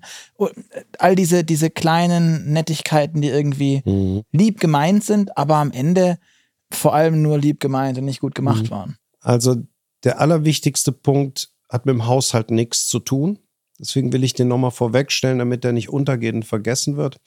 Der allerwichtigste Punkt für den Aufbau von Ladeinfrastruktur ist, dass die, die investieren möchten, die entsprechenden Flächen finden, wo sie auch eine Ladesäule hinstellen können. Also alle Flächen sind in Deutschland ja irgendwie vergeben. Ja, mhm. so. Du musst also Flächen erstmal adressieren und sagen, da kann man drauf bauen. Ja, und dann muss ich natürlich gucken, wenn ich die Fläche gefunden habe und ich habe den Investor, dann muss ich dafür sorgen, dass nachher auch die Genehmigungen entsprechend schnell erfolgen. Und das müssen lokale Behörden, lokale Institutionen etc. machen, die da auch eine hohe Geschwindigkeit haben müssen. Ich glaube, dass wir in Baden-Württemberg hier mit Fug und Recht sagen können, dass wir als Bundesland Register gezogen haben, wo ich hoffe, dass auch die anderen Bundesländer dem folgen werden. Wir haben in das sogenannte Flächentool, ja, das ist ein Tool, wiederum der nationalen Leitstelle, haben in ein Flächentool eine große Anzahl von Landesflächen auch eingestellt, auf die jetzt die, die zugänglich sind, ja, und auf die man eine Ladesäule stellen könnte. Ja, das sind Ränder von Parkplätzen und alles Mögliche. Mhm. Muss man im Detail nicht drauf eingehen. Und das ist eine tolle Geschichte, dass wir das identifiziert haben. Da haben sich viele Leute in den baden-württembergischen Ministerien, Regierungspräsidien, Krankenhäusern etc. Äh, in einer konzertierten Aktion drum bemüht. Und jetzt gibt es bei uns sehr viel mehr bebaubare Flächen, auf die investiert werden kann. Also Fläche und Genehmigung sind die Schlüssel für die Investoren. Das ist die eine Seite. Die zweite Frage ist dann, was passiert jetzt im Haushalt? Was ist da für uns besonders kritisch gesehen? Und ich hatte eben schon gesagt, es bedarf hier, glaube ich, wirklich der Diskussion, brauche ich für die Ladeinfrastruktur Pkw? Nicht mhm. Lkw, Pkw. Brauche ich da wirklich jetzt noch diese Bundesförderungen oder nicht? Ich hoffe, dass es hier zu einer Klärung äh, in Berlin zwischen denen, die beiden, die es jetzt angeht, äh, am Ende kommt. Also Verkehrsministerium mit der nationalen Leitstelle plus BDEW. Die sind aber da auch ständig im Gespräch.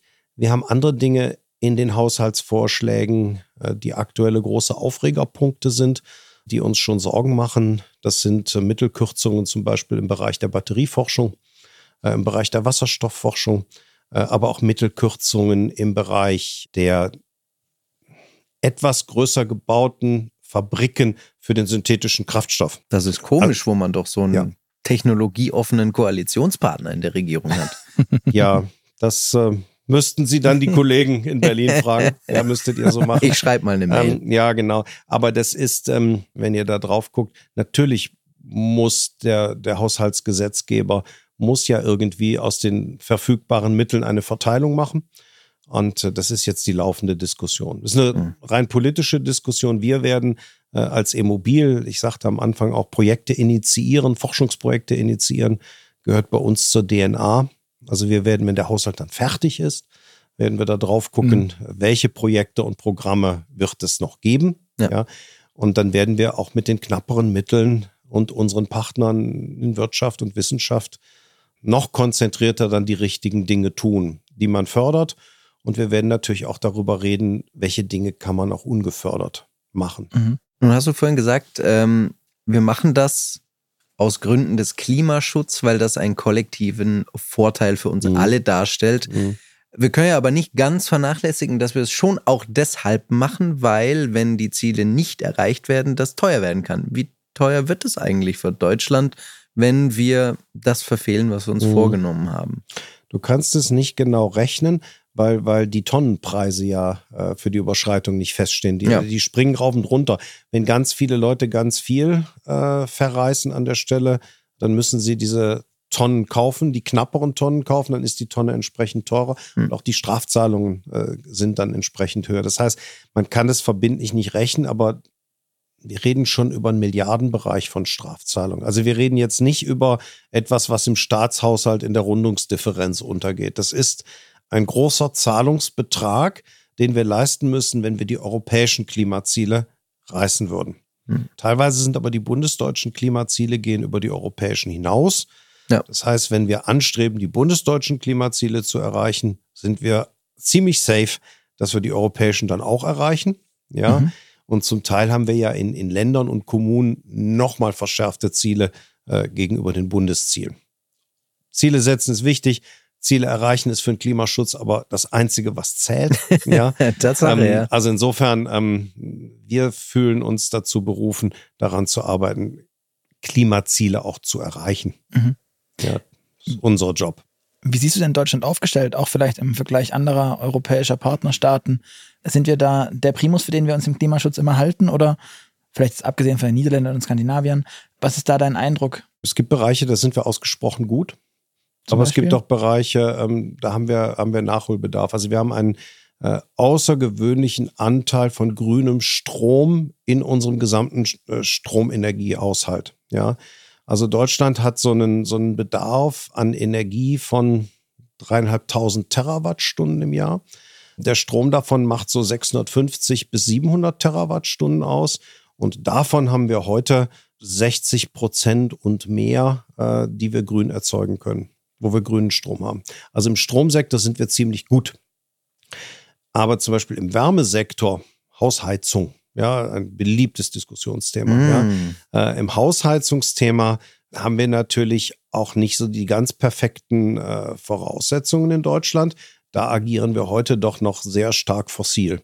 Also mit fossilem Gas, das ist der Hauptbrennstoff, aber nach wie vor auch mit Öl. Mhm. Ja, also Kohle zu Hause gibt es nicht mehr viel. Kohle ist eher im Kraftwerk. Na, während, während da die, die Wärmepumpendiskussionen liefen, hat man ja auch ganz viele Reportagen gesehen, wo Tante Hilde noch irgendwie in ihren Kohleofen, weil, weil der da schon immer ist. Das gibt das es, aber es ist nicht, es ist nicht die Mehrheitsenergieform nee, Haus in Deutschland. Sagen, ja. ja.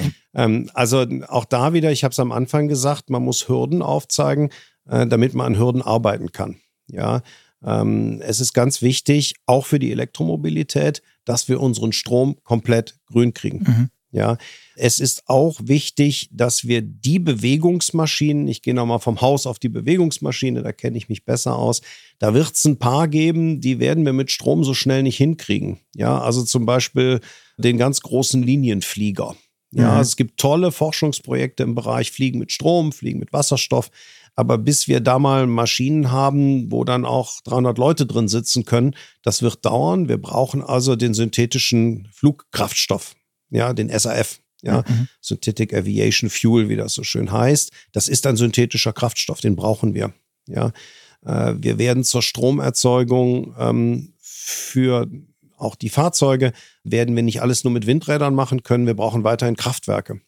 Wir werden die über einen langen Zeitraum, werden wir die noch mit Erdgas äh, auch befeuern. Aber das Ziel ist natürlich, die irgendwann auch mit grünem Wasserstoff zu befeuern. Wo kommt der jetzt her? Hm. Ja, wenn er aus Übersee kommt, müssen wir uns Gedanken machen, wie ich ihn transportiere. Dazu muss ich dann Methanol transportieren oder Ammoniak transportieren. Das kann ich nicht so leicht konvertieren wieder in Wasserstoff. Das ja. heißt, hier sind etliche Dinge, an denen man noch arbeiten muss, damit das funktioniert wir sind da gut auf Kurs, weil die Frage war ja, wo ist Deutschland gut, wo ist Deutschland schlecht? Vergleichen wir uns jetzt mal mit, einem, mit einer Region, Provinz wie Quebec oder mit einem Staat wie Norwegen, dann muss man sagen, dass die Norweger und die Quebecois, ähm, die haben den riesen Vorteil, dass sie unendlich viel Wasserkraft haben. Ja, die haben wahnsinnig viel Stauseen. Das heißt, die haben so viel Strom, dass die traditionell schon äh, mit dem Strom jetzt nicht nur ihre Industrie betreiben, sondern eben auch die Hausheizung. Hm. Ja, und die haben zum Teil gar keine Wärmepumpen. Die Wärmepumpe setzt ja dann, setzt ja dann den Strom um über, über bestimmte weitere Kreisläufe, ja. wie ein umgekehrter Kühlschrank, ja, äh, setzt die den äh, nochmal um und hat damit so einen Faktor 1 zu 4 zwischen mhm. Stromeinsatz und Wärmeenergiegewinnung.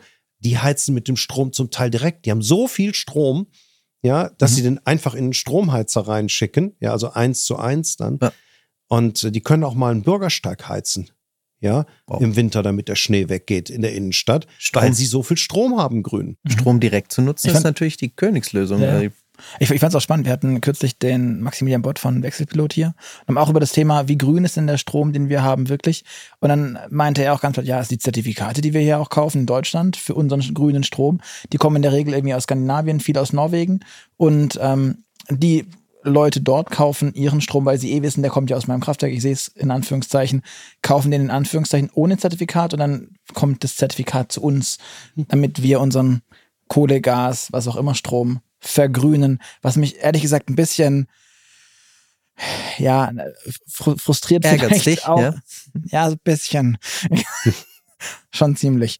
Ähm, auch auf die Diskussion hin, die ich mir beim Auto, und jetzt mag ich gerne E-Autos und alles, fahre fahr auch super, super gern, aber schon auch ein bisschen verrückt finde, dass wir bei der Wärmepumpe zum Beispiel oder bei der ganzen Heizungsdiskussion das Thema Strom so, so kaputt denken an vielen Stellen. Beim Auto, wo ich was Mobiles brauche, mit, mit hoher Energiedichte, da verteufelt man den Kraftstoff, also den klassischen äh, flüssigen Kraftstoff, der eine wahnsinnig hohe Energiedichte hat, den ich einfach transportieren kann. Und zu Hause, wo jedes Stromkabel ohnehin liegt, da ist die öffentliche Diskussion dabei, zu sagen, nee, nee, nee, nee, das muss weiterhin Gas, das muss weiterhin Öl sein. Finde ich irgendwie auch ein bisschen wirr, dass man das Auto da auch dann dem seine Eigenheit, die es ja hat, ein Stück weit sogar wegnimmt. Ohnehin, dass man es mit Batterien lösen kann. Ja, ähm, ich glaube, da ist die deutsche Diskussion auch sehr autozentriert. Also dieselben Themen Vielleicht. werden überall diskutiert. Ja, die Prioritäten sind in unterschiedlichen Ländern schon auch unterschiedlich. Ja, mhm. ähm, bei uns gilt das sicherlich, aber die Hausheizungsdiskussion hat gezeigt, und am Ende kann man das gedanklich auch ein bisschen auf Elektromobilität übertragen. Wenn die Menschen, sagte das eben, individuell betroffen sind, und das kann auch Geldbeutel sein, das eine ist Verhaltensänderung, das andere ist auch Geldbeutel, dann machen Sie sich schon Gedanken, muss diese Veränderung jetzt wirklich sein und vor allen Dingen für mich? Ja, klar. Meisten denken da genau an sich. Ja, ja, ja. Ähm, was, was ökonomisch auch, auch legitim ist. Völlig. Ähm, und äh, dann kommen die Fragestellungen, kann ich das bezahlen, will ich das bezahlen? Diese Diskussion haben wir erlebt. Da hat sich aber aus meiner Sicht die Wärmepumpe, wo das ja sehr große Kosten je nach Haus, wenn es ein Bestandsbau ist, den ich umbauen muss, können das große Kosten sein. Ähm, es ist nicht immer der Neubau, wo ich sowieso installieren kann. Da geht das sehr einfach mit der neuen Technik. Und so ist es beim Elektrofahrzeug am Ende auch, ja, dass sich jeder sagt, welche Vorteile habe ich denn jetzt davon? Und ich will das nochmal kratzen. Ja, ich glaube, dass es sehr wichtig ist, dass wir auch bereit sind, uns individuell einzusetzen, um diesen wichtigen kollektiven Vorteil von Klimaschutz zu erringen. Ja, mhm. äh, den Menschen zu erzählen, dass sie individuell keine Veränderung spüren, obwohl wir kollektiv Klimaschutz betreiben. Das, die Rechnung geht nicht auf. Ja, äh, das ist eher eine Frage, kriege ich die individuellen Lasten in einem großen Maß gerecht verteilt in der Gesellschaft. Mhm. Aber es wird individuelle Lasten geben. Das Gute an der Geschichte ist, wir reden im Moment in diesem ganzen Stromsektor, Aufbau Windräder, Wärmepumpen, Fahrzeuge, wir reden über eine Investitionsphase. Wenn diese Investitionsphase mal abgeschlossen ist, dann ist die Energietechnik der Zukunft auch individuell ja billiger. Mhm. Wenn wir zum Beispiel nicht die vielen Windräder hätten, wäre unser Strom, den wir kaufen, teurer. Schon jetzt. Also. Schon jetzt. Ja, also das muss man, glaube ich, immer so, so sehen. Investitionsphasen, das gilt, gilt für alles im Leben, auch fürs Kaufen des Hauses oder was weiß ich. Ja, Klar. Investitionsphasen sind Belastungsphasen. Ja, ähm, wichtig ist, dass nach der Investitionsphase alles ein bisschen besser und leichter wird. Ja, ich glaube, mhm. wichtig ist auch festzuhalten, dass, also selbst wenn wir jetzt sag ich mal, die Schiene ausbauen. Ja, auch in, und das sage ich auch häufig, äh, den ländlichen Raum, wo ich lebe, wo es meistens keine gibt. Mhm. Ja. Wir bauen die Schiene aus, wir stellen auf erneuerbare Energien um. Ist das dann am Ende günstiger als das, was uns die Strafzahlungen kosten, wenn wir es einfach lassen? So. Ja, ich glaube, das würde ich mich jetzt zu keiner Prognose versteigen.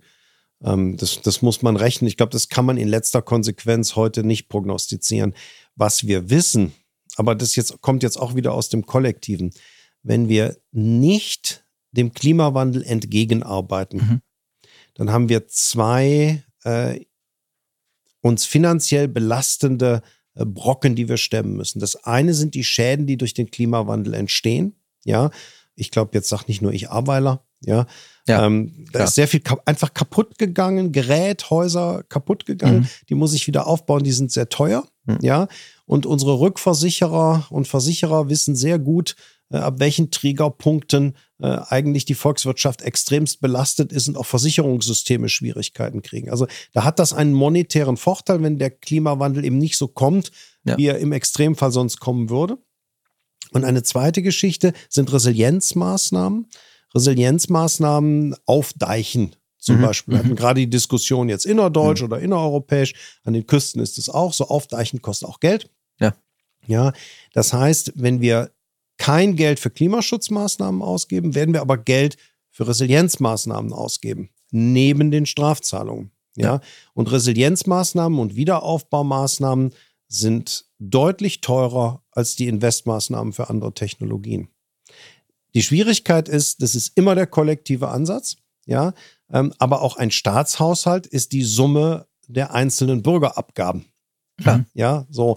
Das heißt, da sind wir auch alle dran beteiligt, in, in der Form als Steuerzahler, egal ob Gewerbesteuer, Einkommensteuer, was weiß ich, ja.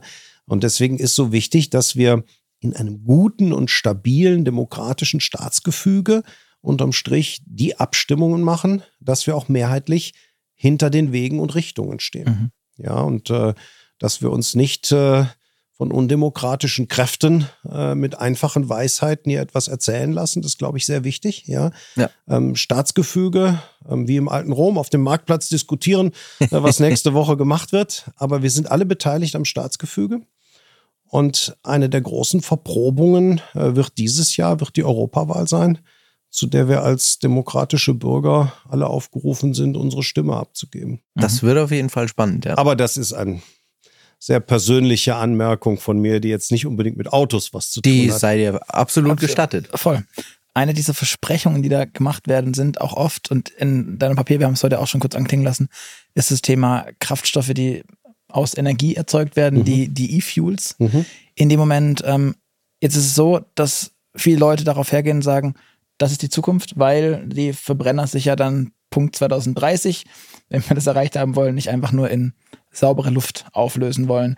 Wie stehst du denn zu dem Thema E-Fuels für den Pkw-Sektor im Speziellen? Aber auch sonst, also von der Aviation, also von, der- von der Luftfahrt, das haben wir ja schon diskutiert. Mhm. Also wir, wir brauchen synthetische Kraftstoffe, äh, ich muss es trotzdem wiederholen, für Großmaschinen, ja, ähm, weil wir im Moment noch nicht wüssten, wie wir sie anders betreiben. Wenn wir synthetischen Kraftstoff herstellen, dann kann ich nicht sagen, ich mache in einer Fraktion, in so einer verfahrenstechnischen Anlage, ich mache nur Aviation Fuel. Ein bestimmter Teil dieser Fraktion sind andere Kraftstoffe, etwas schwerere als die Aviation Fuels, würden wir sagen. Und die kann man natürlich dann nutzen, um sie zum Beispiel äh, im Straßenverkehr, in der Hausheizung etc. einzusetzen. Das sind aber sehr kleine Anteile. Ja, also wenn ich, ich kann diese Fraktionen ein bisschen einstellen, ja, im Prozess. Das sind relativ kleine äh, Anteile davon. Der Schwerpunkt ist dann das, was ich da rausziehen möchte. Das kann ich beimischen, ähm, weil der Kraftstoff ist, der aus so einer Anlage rauskommt, unterscheidet sich jetzt nicht zu dem Kraftstoff, den ich fossil heute äh, gewinne und mache. Also das Endprodukt ist gleich. Ähm, jetzt aber die Frage, kann ich das auf der Straße nutzen? Ja, und da muss man ganz klar sagen, wir haben heute diese Mengen an äh, synthetischem Kraftstoff nicht. Und wir sehen auch, dass von all den Anlagen, die wir gerade diskutieren weltweit, ja, ist von allen prognostizierten, beschriebenen Anlagen ist ein Prozent wirklich genehmigt und durchfinanziert. Ähm, es ist nicht zu erwarten, dass wir in diesem Jahrzehnt größere Mengen dieser Kraftstoffe bekommen werden. Also wir haben zurzeit eher das Problem, ob wir die Vorschriften für die Fliegerei noch erfüllen werden, die nämlich eine, eine festgelegte Beimischquote haben. Ja, es ist eher unsere Frage, schaffen wir diese Beimischquoten, bevor wir uns irgendwann mal an die Frage geben, bleibt da jetzt noch wirklich eine Menge übrig, mit der ich Straßenverkehr betreiben kann. Also das ist eine Mengenfrage. Ähm, es ist trotzdem angeraten weltweit, und das werden wir sehen, ob, der, ob das entsprechend investiert wird, dass wir mehr solche Anlagen bekommen. Ja, aber bis wir damit Straßenverkehr weltweit versorgen können, das halte ich im Moment für ausgeschlossen, dass wir so schnell diese Mengen äh, erzeugen könnten. Ich glaube, Ja. wir sind weltweit froh, wenn wir den Flugverkehr, den Schiffsverkehr äh, eben erstmal damit versorgen. Ähm, und das ist dann ein weiter Weg. Es kommt ein anderer Punkt hinzu, der in dieser Diskussion leider ähm, vernachlässigt wird. Dieser Weg der synthetischen Kraftstoffherstellung ist teurer als der Weg der fossilen Kraftstoffherstellung, also aus fossilen Quellen. Ja. Ja? Ja. Und ob nachher ein Bestandsfahrzeugfahrer um einen Faktor zwei bis drei mehr für den Liter Kraftstoff ausgeben möchte, weil er mit einem verhältnismäßig preiswerten Gebrauchtwagen diesen teuren Sprit kauft. Ob das dann die Marktgesetze sind, das kann man durchaus auch bezweifeln. Aber jetzt kommt wieder das mit dem technischen Fortschritt. Wenn wir mal sehr, sehr viel, aber dann reden wir über Jahrzehnte, ja, synthetischen Kraftstoff haben, dann ist auch die Frage, gehen damit auch die Preise runter? Das werden wir sehen. Aber den Menschen zu suggerieren, dass es den synthetischen Kraftstoff in einer absehbaren Zeit gäbe, zu vernünftigen Kosten, Das ist ja, unseriös. das wird, das ist unseriös. Das Hm. wird nicht stattfinden. Da wird auch jeder, der in diesen Prozessen arbeitet, äh, wird erklären können, warum das so nicht kommt. Und jetzt muss man das, glaube ich, sehr nüchtern abdosieren. Ja, die Aussage, wir brauchen synthetischen Kraftstoff, die ist richtig. Die Aussage, für den Straßenverkehr haben wir es auf absehbare Zeit, zehn Jahre, zwölf Jahre nicht, die ist auch richtig. So, also wir müssen es tun, aber wir müssen den Leuten nichts Falsches erzählen Ja. damit. Ja, das ist, glaube ich, wichtig. Und es gibt viele, die sagen, ich möchte weiter den Verbrenner fahren. Und deswegen sage ich oft genug synthetischer Kraftstoff, weil dann lassen die mir den Verbrenner. Ja. Und das ist natürlich eine Rechnung, die geht nicht auf, wenn der synthetische Kraftstoff nicht kommt. Das ja? ist richtig. Und es gibt genug Leute, und dem muss man sich allerdings entgegenstellen, Es gibt genug Leute, die sagen ganz oft, ich will den Verbrenner fahren, deswegen will ich den synthetischen Kraftstoff. Die wissen, dass es den gar nicht gibt, hoffen aber darauf, dass sie dann den fossilen länger fahren dürfen. Mhm. Und die Rechnung, glaube ich, geht nicht auf, weil ich nicht glaube, dass wir in Europa eine Gesetzgebung bekommen werden, die die Klimaziele vollständig auflösen wird. Mhm. So, deswegen man muss aufpassen, dass man Dinge, die gut sind, die man machen muss, auch macht ohne sie zu überpointieren. Es gibt ja neben den, den E-Fuels, also den Kraftstoffen, die dann weitgehend aus Strom und CO2 erstellt werden, auch Beispiele wie HVO, das mhm. dann in Schweden, glaube ich, schon regulär im, mhm. im Einsatz ist, also biologisch basiert. Ich meine, am Ende kann man ja auch dann aus dem Biomüll, den wir heute verbrennen, um dann Strom oder Wärme zu erzeugen, auch HVO machen oder Äquivalente in, in, in Benzin etc. Absolut sind wichtige biogene Kraftstoffe, HVO äh, sind wichtige Elemente, muss man machen, gehört für mich zum, zur Technikvarianz einfach dazu. Ja, die erringbaren und herstellbaren Mengen sind relativ gering. Das wollte ich gerade fragen. Ja. Also welchen, welchen Anteil äh, lässt, kann, kann man da prognostizieren, dass kommen wir denn da der vielbeschworenen Technologieoffenheit, die bringt sie das, diese Technologieoffenheit? Auf keinen Fall, auf keinen Fall. Das sind wirklich geringe Mengen, damit kann ich spitze Segmente im Lkw-Verkehr, im Busverkehr betreiben, ja, relevante Mengen, die ich beimischen kann äh, für die PKWs sind das nicht. Also wir kennen das, Gefühl zu kriegen, wir kennen das ja heute bei den Ethanol-Beimischungen, die wir als E5, E10 kennen. Ja. ja. Wir würden heute äh, es wahrscheinlich nicht schaffen, uns komplett und europaweit zu versorgen mit dem E20. Mhm. ja, so. Also deswegen, ähm, und das ist Ethanol ja, was ein leichterer Weg ist. Also mit was biogenen Kraftstoffen und HVOs zu operieren und zu glauben, da könnte man nachher größere zweistellige Prozentsätze unserer Versorgung mit erzeugen. Un undenkbar, ja. Ähm, das kann man auch umrechnen. Äh, schöne Beispielrechnungen. Also nicht mal, wenn man die ganze Fläche Deutschlands äh, jetzt mit äh, Früchten zubauen würde, wie Raps oder so, wären wir in der Lage, uns wirklich mit Sprit zu versorgen. Und meistens mhm. möchten wir auf der Fläche Bitte. auch noch wohnen und was viele andere auch nicht Dinge wünschenswert tun. Was auch nicht wünschenswert auch Apfel wäre. Anbauen ja. oder so. Also ähm, auch da gilt wieder, wir müssen das tun. Biogene mhm. Kraftstoffe sollten wir nutzen. Auf der gasförmigen Seite äh, genauso wie auf der flüssigen Seite. HVO sollten wir nutzen. Das ist alles richtig. Wir sollten dabei beachten, dass wir nicht dagegen arbeiten, zum Beispiel jetzt Artendiversität, wenn es um Lebewesen geht, ähm, dass wir nicht dagegen arbeiten, äh, was Klimaschutz angeht, dass wir nicht Grundstoffe nutzen, die an anderen Stellen in der Welt auch zu, zu ökologischen Schäden, diese klassische Palmöldiskussion so, das sollten wir nicht tun. Das sind Mengen, die wären zwar verfügbar an Fäulnismasse, an biologischer Fäulnismasse, ähm, die helfen uns aber dann wieder in unseren Grundzielen nicht weiter. Also das sollten wir nicht tun. Und deswegen kommen wir bei biogenen Kraftstoffen an, einfach an natürliche Grenzen. Aber wo wir in den Grenzen bleiben, sollten wir es nutzen. Mhm. Aber ich finde, bei allem, was wir hier so besprechen, da zeichnet sich ja eines ab. Um die Elektromobilität kommen wir wohl nicht drum herum. Und äh, in einem der Papiere der E-Mobil BW war zum Beispiel auch ein Vorschlag, immer mich treibt Geld um, ja, da muss ich nochmal drauf zurückkommen. äh, da war angeregt so ein Bonus-Malus-System, ja, mhm. wo man ähm, CO2-intensive Fahrzeuge höher besteuert, äh, mhm. zugunsten von Elektroautos.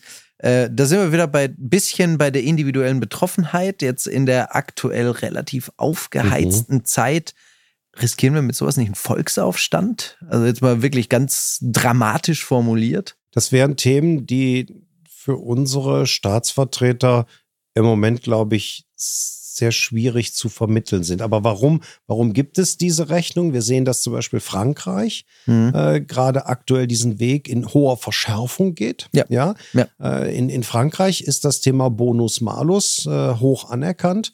Also Verbrennungsfahrzeuge oberhalb eines bestimmten äh, Verbrauchswertes, der WLTP-Wert, der Automotorsportleser kennt das ja. Äh, also man nimmt die WLTP-Werte und oberhalb bestimmter WLTP-Werte muss ich eine zum Fahrzeugzulassungszeitpunkt eine Sondersteuer zahlen. Und die ja? ist saftig mit. Die ist wirklich saftig, ja. die ist wirklich saftig. Frankreich geht jetzt noch weiter äh, und limitiert auch das Gewicht der Fahrzeuge, weil mhm. sie natürlich zu Recht äh, festgestellt haben, äh, dass schwere Fahrzeuge rein physikalisch mehr verbrauchen, als wenn das identisch selbe Fahrzeug leichter wäre. Ja, ähm, also da geht Frankreich voran und hat dafür auch innerhalb von Frankreich offensichtlich eine Unterstützung der Gesellschaft. Ich höre hm. zumindest keine Aufstände. Es kommt hinzu, dass die französische hm. Automobilindustrie Keine auf der Straße. Jetzt was selten ist. Genau. ja. die, die, französische Automobilindustrie äh, baut eher Fahrzeuge, äh, die dadurch jetzt nicht besonders finanziell belastet werden. Hm. Wenn ich jetzt äh, auf uns gucke und wo kam der Vorschlag her? Es war die, ähm, die Bitte des Bundesverkehrsministeriums auszurechnen, mit welchen Maßnahmen man von den eben besprochenen 10,5 auf 15 Millionen käme. Ja. Ja. ja. Äh, und darauf haben wir eine Antwort geliefert. Mhm. Was müsste man prognostisch tun, damit das so kommt? Und da geht es äh, ein bisschen zurück an den Anfang unseres Gespräches. Es geht um das Aufheben oder Vermindern der Preisdifferenz elektrisch Verbrenner. Ja. Wie kann ich durch staatliche Mittel an dieser Preisdifferenz arbeiten? Ich zahle vermehrte Prämien für das Elektroauto und ich mache eine Belastung zum Zulassungszeitpunkt durch eine Sondersteuer, wie immer man das nennt. Unterm Strich nennen das viele ein Bonus-Malus-System. Mhm. Und diese beiden Komponenten heben sich für den Staatshaushalt auf. Also der Staatshaushalt wird, wenn ich das richtig einstelle und austariere, nicht belastet. Ja. Aber individuell wird der Verbrennerverkäufer eines sehr stark verbrauchenden Fahrzeuges mehr belastet und der Elektrofahrzeugkäufer entlastet das Gap schmilzt und dadurch gibt es prognostisch mehr Elektrofahrzeuge. Das ist dahinter die Logik. Ja. ja. Und ihr habt richtig gefragt an der Ecke, ist das dann nachher den Leuten äh, vermittelbar? Weil das ist ja erstmal nur eine Prognoserechnung. Ja. Und es wird wahrscheinlich bei denjenigen, das ist wieder Individualinteressen geleitet, die gerne ein großes Auto am besten noch privat kaufen möchten und nicht als Firmenwagen, ja, ja. Äh, die so ein Auto kaufen möchten, die haben eine Belastung und die werden sie nicht gut finden und deswegen werden sie eine solche Lösung nicht bevorzugen. Deswegen, das ist Interessengeleitetheit. Ja. Und das ist dann die Aufgabe der Politik, das auszutarieren und sich am Ende zu überlegen, wollen wir jetzt die 15 trennscharf Ende 2030 erreichen? Ja, äh, dann muss ich zu Maßnahmen greifen, die sind schwer vermittelbar. Und wir sehen ja auch jetzt, dass diese, diese Prognostik, die ja bekannt ist, die ja in der Politik bekannt ist, dass sie nicht genutzt wird äh, an der Stelle, weil man es eben auch für nicht vermittelbar hält. Ja, aber da ist doch zum Beispiel die Steuer auf Strom zu senken, was ja auch einer der Vorschläge war. Das klingt ja schon mal wesentlich versöhnlicher, äh, muss man sagen. Hat nicht die ganz große Hebelwirkung. Genau. Ne? Da muss ich jetzt aber ein bisschen provokant fragen, müsste man dann nicht eigentlich auch den Elektroautofahrer dann bestrafen, wenn er sein Auto mit Kohlekraftwerkstrom betankt? Das kann ich ja ähm, also für den so genau Stromnutzer, genau. ich kann das ja nicht messen. Ja, also insofern, Na, äh, das ist das. Wieso nicht? Ich meine, im Zweifel hat er zu Hause einen Stromtarif, der entsprechend ist. Also, dass er einen Ökostromtarif hat, 100 Prozent, 50 Prozent, gar nichts. Dass darauf ja, okay. dann Steuern entfallen. Okay. Ich könnte das an die Ladepreise bei den Ladekarten koppeln. Ich könnte das bei dem Direktzahlungsthema am, am Kreditkartenterm. Also, Jetzt, jetzt weiß ich, wo ihr drauf rekurriert. Könnte ich machen. Ja, das, das ist Jetzt bräuchten wir einen Steuerexperten, das bin ich nicht. Also ich auch nicht. Äh, ich auch nicht. nicht. Äh, es ist unterm Strich so, dass ich auf dem Strom eine Steuer habe und ich gucke aber nicht, wo der Strom, mit der Steuer gucke ich nicht, wo der Strom herkommt. Also ich mhm. habe nicht den Strom mhm. ja. unterschiedlich besteuert, je nach Herkunft. Ja.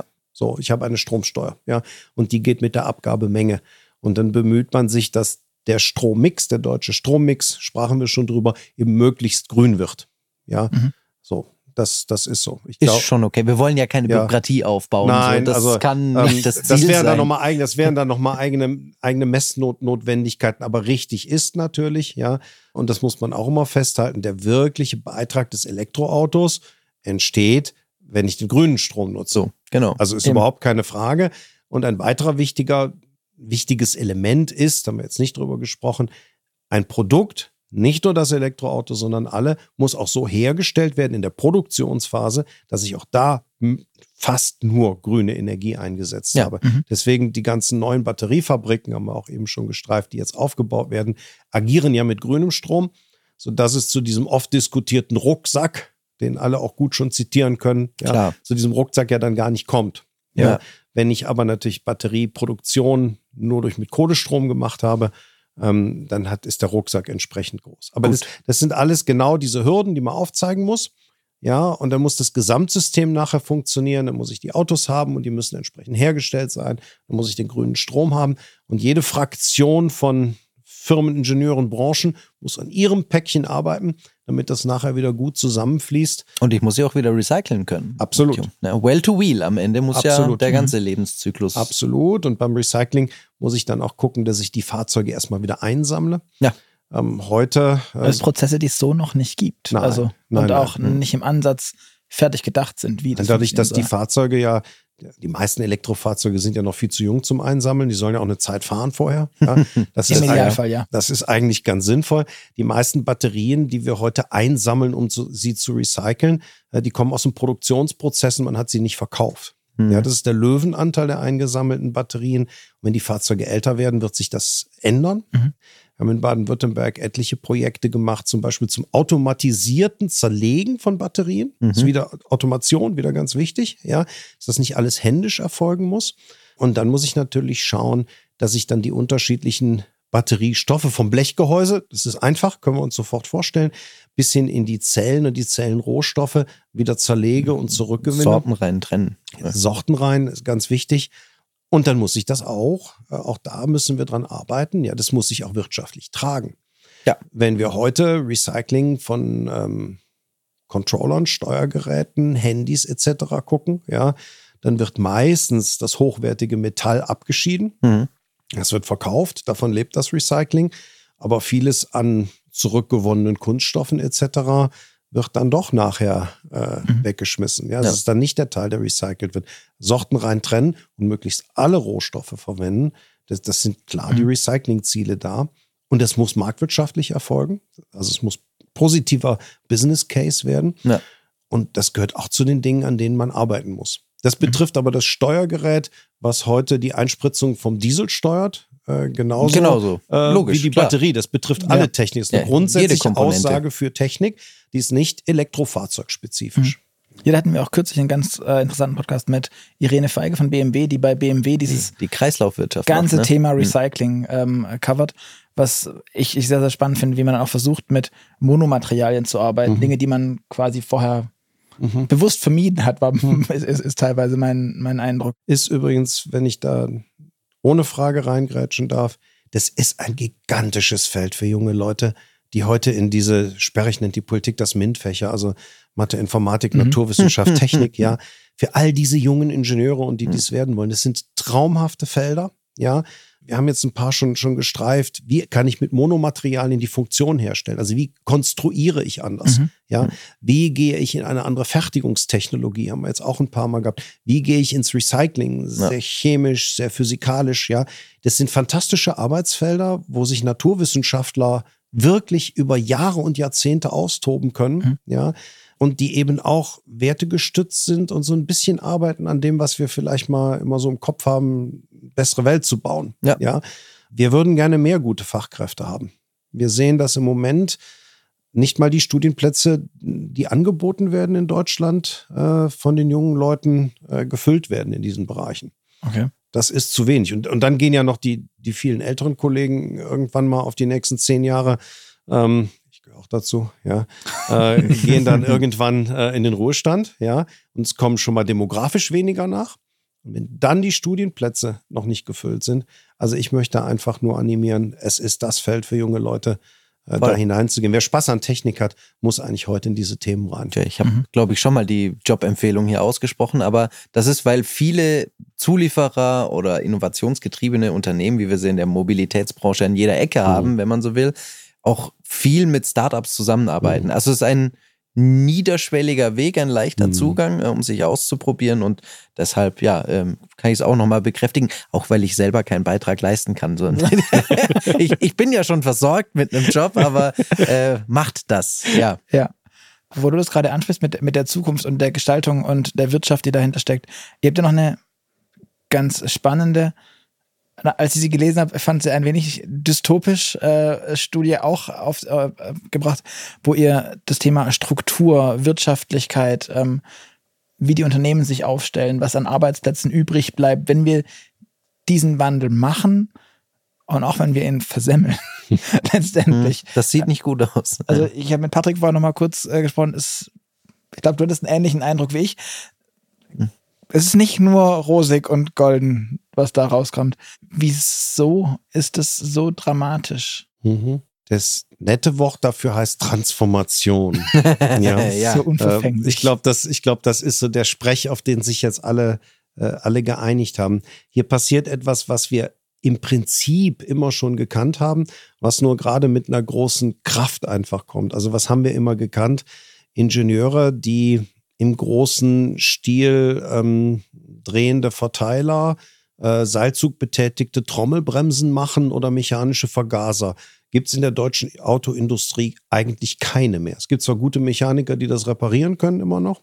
Zum Glück. Aber in der Neukonstruktion, in der Neukonstruktion im Neuangebot gibt es das nicht mehr. Also will damit sagen, wir haben immer Technologien gehabt, die wir ausphasen, aus unterschiedlichsten Gründen. Komfort, Kosten. Im Moment machen wir viel wegen dieses Umweltthemas. Mhm. Ähm, und dann gehen Technologien vom Markt. Das Ganze ist immer dann schwierig und das haben Hersteller immer wieder gemerkt, ja, wenn eine Technologie sehr schnell vom Markt geht, ja, dann ist es sehr schwierig, sich umzustellen.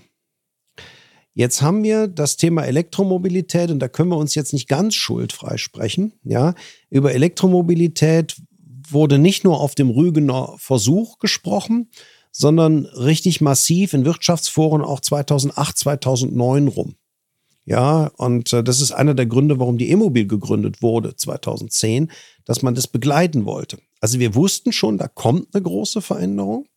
Das ist übrigens dieselbe Zeitraum, in der Smartphones eingeführt wurden.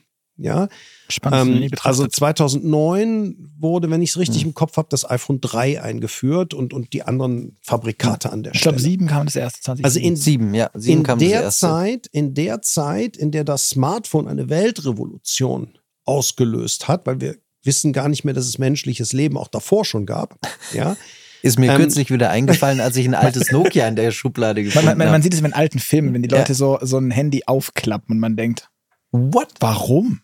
Genau. Ja. Und in der Zeit, in der das stattgefunden hat, haben es aber viele Unternehmen nicht geschafft, sich gedanklich darauf einzustellen, dass eine Transformation auch in ihrer Branche kommen wird. Mhm. Und das Wichtigste, was ein Unternehmen tun muss, ist, dass es bestehende Produkte so lange fertigt, wie es sie absetzen kann, weil der Invest ist gelaufen und mhm. in der Absatzphase mache ich am Ende mein Geld. Klar. Aber ich muss natürlich auch investieren in das, was zukünftig verkauft wird. Und wir haben schon sehr viele gehabt, die sehr, sehr lange erklärt haben, dass die Neuerung ja nicht so viel Sinn macht und dass man lieber bei den alten Techniken bleiben wollen würde. Ja, also ich erinnere mich, vor fünf, sechs, sieben Jahren war der Lieblingsspruch, der Verbrennungsmotor lebt noch lange. Der Spruch war richtig. Der daraus gezogene Schluss, ich muss aber in Neues nicht investieren, war aber falsch. Hm. Und deswegen mache ich gerne diesen Vergleich zwischen der Smartphone-Entwicklung und dem Bewusstsein, dass Elektromobilität kommt. Also es ist schon ein Zeitraum, in dem man sich unternehmerisch auch darauf einstellen kann, in Neutechnologien zu investieren. Transformatorisch ist das gerade für Firmen, die sich umstellen müssen, eine gigantische Herausforderung. Ja, die Menschen, die dort arbeiten, die müssen auch weiter erfolgreich arbeiten können. Die müssen umgeschult werden. In Baden-Württemberg sind heute eine gute sechsstellige Anzahl von Mitarbeitern in Fabriken und in Firmen bereits umgeschult auf Elektromobilität. Mhm. Bei den OEMs, bei den großen Zulieferern, bei Mittelständlern. Wir als Immobil machen sehr viel so Transformationsgedanken. Ja, mhm. und auch sehr viel Transformationsschulung mit Schulungsinstitutionen etc. Aber es ist eine gute sechsstellige Anzahl von Menschen, die ihre Umschulung schon gemacht haben. Ja, das mhm. darf man dabei nicht vergessen. Ist aber sehr wichtig, das zu tun. Dann müssen teilweise Firmen ihre Strategien verändern. Das ist wieder umstellen und verändern ist was echt schwieriges. Ja, Change ist immer. Ist echt schwierig. Und wie jeder, der mit sich selber ehrlich ist, hat auch nicht nur Dinge, wo er sich über das Neue immer freut. Jeder Nein. hat so ein paar Triggerpunkte, wo er auch Dinge ablehnt. Also das ist schon urmenschlich, aber man muss damit umgehen. Und wir müssen schneller werden. Und unsere Studie sagt ganz klar, wir haben heute 480.000 äh, Mitarbeiter in Baden-Württemberg, die sozialversicherungspflichtig, Autoindustrie, Zuliefererindustrie und alles drumherum, Maschinenbau etc. arbeiten. Das ist richtig viel und das ist die Stärke Baden-Württembergs. Und jetzt ist die Kunst nicht nur zu erkennen, dass in diesem Kernbereich die Arbeitsplätze weniger werden, das sagt ja die Studie, Auf 2030 schon geht ein Teil der Arbeitsplätze zurück. Das ist aber aufgrund der vielen anderen Dinge, die auch neu entstehen, für Baden-Württemberg noch nicht ein Problem. Was für uns ein Problem ist, und da bin ich dir dankbar für die Art, wie du es angeteasert hast, wenn wir uns auf die neuen Dinge nicht einstellen. Weil diese Studie geht davon aus, dass wir mit den neuen Technologien die gleichen Marktanteile erringen werden, wie wir sie mit den alten hatten. Was wünschenswert wäre. Das ist genau. wünschenswert. Und wir sagen immer, wir sind eine besonders innovative Region. Ja. Mhm. Wir haben auch, glaube ich, weltweit, es gibt wenige Regionen, wo weltweit so viel gute Köpfe sind. Die Menschen sind hier. Ja. Und jetzt muss man den Menschen. Das, das hört man gerne als Baden-Württemberger. und jetzt muss man den Menschen auch die Chancen geben, sich so zu entfalten, dass sie diese neuen Technologien machen. Wir haben aber auch einfach tolle Beispiele. Also es ist, es ist vieles, wo wir das, wo auch wir als Immobilfirmen und Kolleginnen, Kollegen erleben, die wirklich leiden unter der Umstellung. Hm. Aus multiplen Gründen. Wir erleben aber auch die, die gerade wirklich aufbrechen. Ja, äh, ich hatte schon den Elektromotorenbau äh, zitiert. Ich möchte eine Firma, die macht, die macht Maschinenbau, die hat früher Maschinen hergestellt. Da wurden die Innenräume von Zylinderlaufbahnen gehohnt, nennt man das. Und die haben die Maschinen dafür gebaut. Mhm. Und die haben einen ganz neuen Maschinenbau aufgesetzt. Und zwar machen die heute für die Elektromotoren, Statoren diese Hairpins. Das sind so mhm. Kupfer, gebogene Kupferdrähte, die werden da nachher reingesteckt, damit ja. der Stator funktioniert. Sehr vereinfacht. Ja. ja, ja. Und das ist eine, da kann man richtig sehen, wie, wie solche Firmen, das ist klassischer Maschinenbau, die machen immer noch eine Metallverarbeitung. Mhm. Also in deren Maschine fließt außer zum Antrieb kein Strom aber die arbeiten die Bauteile für die Neutechnologien. Mhm. Wir kennen viele Blechpresser, Alu-Druckgießer, Kunststoff-Spritzgießer, die haben sich in ihrem Produktportfolio auf die neuen Dinge umgestellt. Und wir haben neben dem Thema Automobil, haben wir eine sehr technologieverwandte äh, Geschichte. Das sind diese Elektrolyseure im Wasserstoffbereich. Mhm. Die sind fertigungstechnisch sehr, also die Bauteile sind sehr ähnlich zu verbrennungsmotorischen Bauteilen. Mhm. Wir erleben sehr viele Firmen, ich nenne sie nicht namentlich, ja. Also dürftest ähm, du, das an uns liegt jetzt nicht, dass du das nicht machst. Nee. Also das nein, nein, kurz also, ähm, für alle, die zuhören und zuschauen, das liegt nicht an uns. Genau, genau. Aber wir haben sehr viele Firmen in Baden-Württemberg, die, die mit großer Forschungsintensität ihre Produkte weiterentwickelt haben, ihre Maschinen weiterentwickelt haben und jetzt für dieses Segment, was ein Milliardengeschäft weltweit ist, Bauteile machen.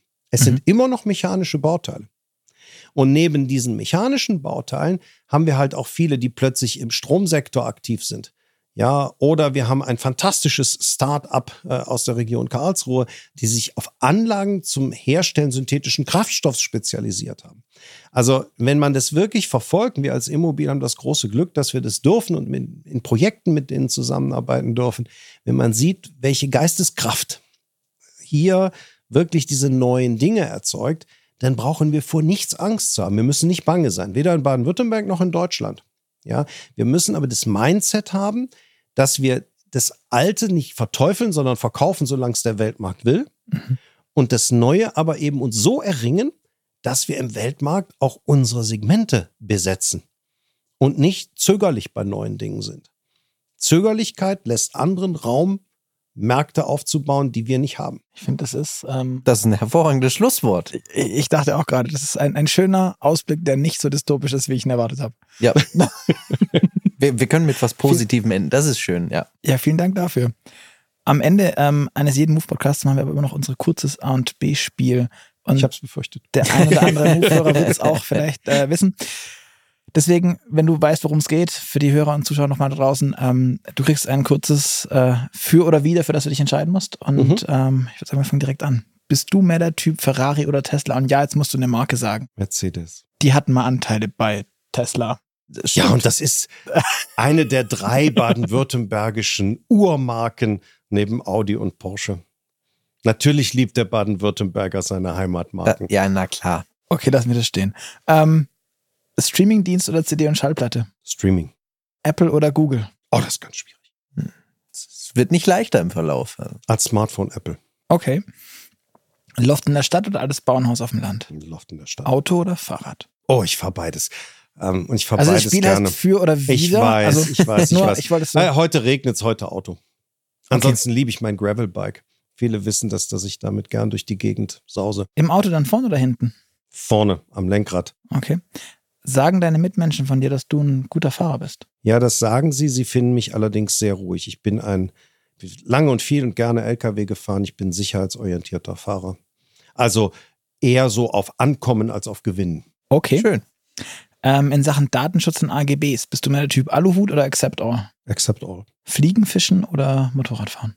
Fliegenfischen. Star Wars oder Star Trek? Um, Ministry for the Future von Robinson.